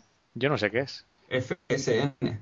Pues... Entonces, ¿eso lo, lo estás viendo? ¿Lo has recibido en Twitter tú ahora? o qué? No, no, está en la página de Facebook, ¿eh? De hecho hay 10 comentarios. MSF sí que me suena, Médicos Sin Fronteras, pero A ver. FSN... Vamos a ver, que esto, esto es esto es en eh, Geocastaway en directo. Directo, ¿no? Sí, porque tenemos 10 comentarios en Facebook y lo hemos puesto nada más empezar el programa, así que vamos a aprovechar y vamos a leerlos todos. Eh, Franco Esteban dice, la Tierra hueca todavía hay dando vueltas una asociación por la Tierra plana o algo así, dice. Félix Bernet, efectivamente, como dice Franco, en Estados Unidos hay asociaciones que siguen defendiendo que la Tierra es plana. El mismo Félix Bernet nos enlaza a un vídeo de YouTube donde sale, pues no sé si es eh, Uri Geller, con el tema de los poderes psíquicos. Bueno, Félix Bernet, otro, eh, o sea, otro, otra entrada, eh, y que nos enlaza a otro vídeo sobre la hom- homeopatía. Xavi Crespo, amigo del podcast eh, OTV Podcast, dice el proyecto HARP o cómo provocar terremotos con la mente, porque, porque sí, porque me apetece, dice. Creo que el tema del HARP ya lo tocamos un día. Javier Balfar dice el creacionismo sin más complicación. Otro de Javier Balfar dice también existe una que postula que la Tierra es hueca y dentro de ella existe unos intraterrestres. Bueno, esta es la teoría de la Tierra hueca que ya comentamos. Y luego lo del de Demócrito que he mencionado antes y otro de Demócrito que dice rollos de energía telúrica o campos morfogenéticos, mitos de la Atlántida. Muy bien, muy bien. Pues bueno, veo que tira lo magufo, como dice Vicen, porque creo que es la entrada que hemos tenido más comentarios. Pero bueno, seguimos instando a que sigáis añadiendo cosas ahí, ¿eh? Nosotros vamos a buscar e investigar para tratarlas en el, en el podcast. Y el FSM no sé qué es. Eh, no sé qué es. Y esto nos lo ponía. ¿Quién era el que nos escribía eso? Demócrito. Demócrito de Abdera. Pues no sé qué es FSM. Lo pongo en Google y me sale Flying Spaghetti Monster. Eh, no sé qué es eso. Flying Spaghetti Monster. El monstruo espagueti volador. Bueno, estoy alucinando. Vanessa, ¿conoces el Flying Spaghetti Monster? No sé. Vaneta- ah, Vanessa niega con la cabeza mientras muestra una sonrisa de lado a lado. Bueno, chicos, no sé, ¿qué opináis? Mm, No sé. ¿Qué quieres que opine? ¿Os habéis quedado a cuadros o qué? Yo estaba buscando el anuncio de Calgonita a ver si lo encontraba, pero no, no tenía suerte de encontrar. Pues si no hay nada más que comer. Ah, espera, sí, hombre, tenía que dar eh, saludes a gente que nos escribió por Ah, Twitter cuando bien. sacamos el programa 34, a Carlos Cruels, que ya lo he mencionado, que nos envió el link a, a la mención que nos hacían en el canal de Zaragoza, a Juan Carlos González, J. Carlos 4G, que nos comenta que le, gusta mucho GeoCastaway y que también escucha La Guardilla y Obsesión por el Cielo, que es de astronomía. También tenemos a arroba julio-mi en Twitter que dice que le gustó mucho el momento magufo del mes pasado sobre el camino de Bimini, que fue muy bueno. Y también a, a Ignacio, que es arroba podtaxi, que también nos felicitaba por el capítulo, aunque no haya sido largo, dice, como, como habíamos tenido algún otro que, que nos decía el mes pasado que cuanto más largo mejor. Así que bueno, nos felicitaba por eso y por el aumento de sus seguidores. Y también decía que le gustaron mucho las, bueno, ponía, no sé qué ponía exactamente, pero como pusimos las tomas falsas y algunas estaban en catalán, parece que eso le hizo gracia y lo comentó por, por Twitter. Y yo creo que con esto nos hemos Es acabado el el guion. catalán hace mucha gracia, hay que decir. Sí, saben que diu que... Por cierto, Bueno, es lo que- no. La historia del humor español tiene mucho que ver con el humor catalán, yo creo. chicos, la adivinanza, oyentes, amigos, compañeros. Has sacado el tema. Un oso ¿Qué? camina 10 kilómetros al norte. Perdón, 10 kilómetros hacia el sur, 10 hacia el este y 10 hacia el norte, Pero, volviendo al punto. ¿Tiene que de- ver con la precesión o no, no tiene nada que ver? Tiene que ver con el eje de rotación, sí, porque el único lugar de la Tierra donde caminando hacia el sur, hacia el este y hacia el norte vuelves al punto de origen es el polo norte. Por lo tanto, A ver, a ver, vuélvelo a explicar, Carlos, esto. Un oso Estoy en el polo norte, ¿no? un oso camina 10 kilómetros al sur, 10 hacia el este y 10 hacia el norte, volviendo al punto del que partió. Y esto solo puede suceder en el polo norte. En cualquier otro lugar de la Tierra nunca vas a regresar al punto de origen yendo hacia el sur, hacia el este y hacia el norte. Siempre te va a quedar una distancia entre el punto de Y origen y el punto norte, final. porque sí. ¿Eh? No, porque convergen los meridianos. O sea, los meridianos convergen. Porque el tema es que, aunque tú vayas quedando en el este, como estás solamente a 10 metros del polo norte, realmente haces una como prácticamente media sem- semicircunferencia y luego vas para el norte y vuelves al otra vez, ¿no? Una cosa así. Vale, vale, vale, ya, ya, ya me he hecho mi pequeño esquema. Perdónate, tenía que hacer mi pequeño esquema. Así que no, así, no era un oso pardo, Carlos. No, no, tenía razón. Yo tenía- puede ser un oso pardo que estuviese perdido en el polo norte. pero- Yo lo tenía muy claro que era un oso pardo, ¿eh? No, Y no en verano. ahora por qué me ha Debería fallado. ser verano, además. Pues eso. Bueno, ¿sabéis por qué los osos polares no comen pingüinos? ¿Por qué, Carlos? Me da miedo preguntar. No, no, o sea, un oso no, no, o sea, no es ningún chiste. Un oso polar Ah, vale, no, es una realidad. no comen pingüinos porque los Porque pingüinos uno está arriba y el otro está abajo. los pingüinos viven en el polo sur y los osos polares viven en el polo norte, sencillamente. Claro, pero viniendo de ti, Carlos, yo me espero un chiste, no me espero una afirmación científica. Bueno, ahora que hablas de chistes, mira, te cuento una cosa. La Federación Española de Ciencia y Tecnología, que es la FECIT, ¿Te ha premiado?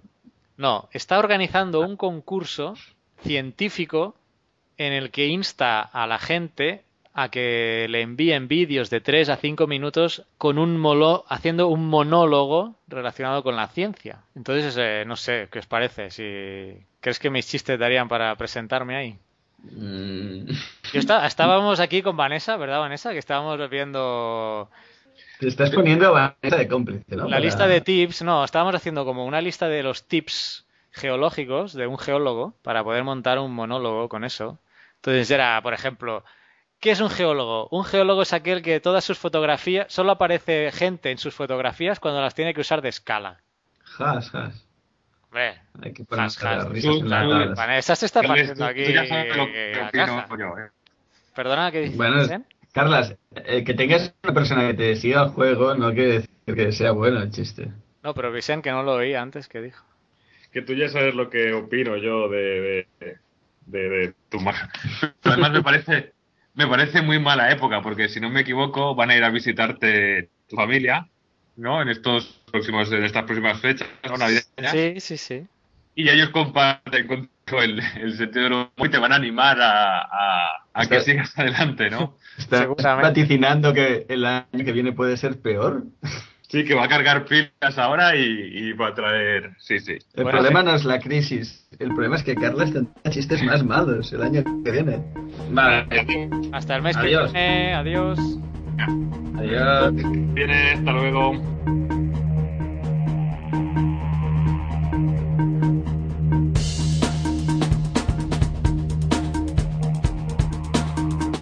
Envíanos tus comentarios, preguntas o sugerencias a geocastaway.gmail.com. Puedes escribirnos en nuestra web geocastaway.com. Búscanos en Facebook y en Twitter. Y escúchanos también a través de iTunes, iBox o Miro.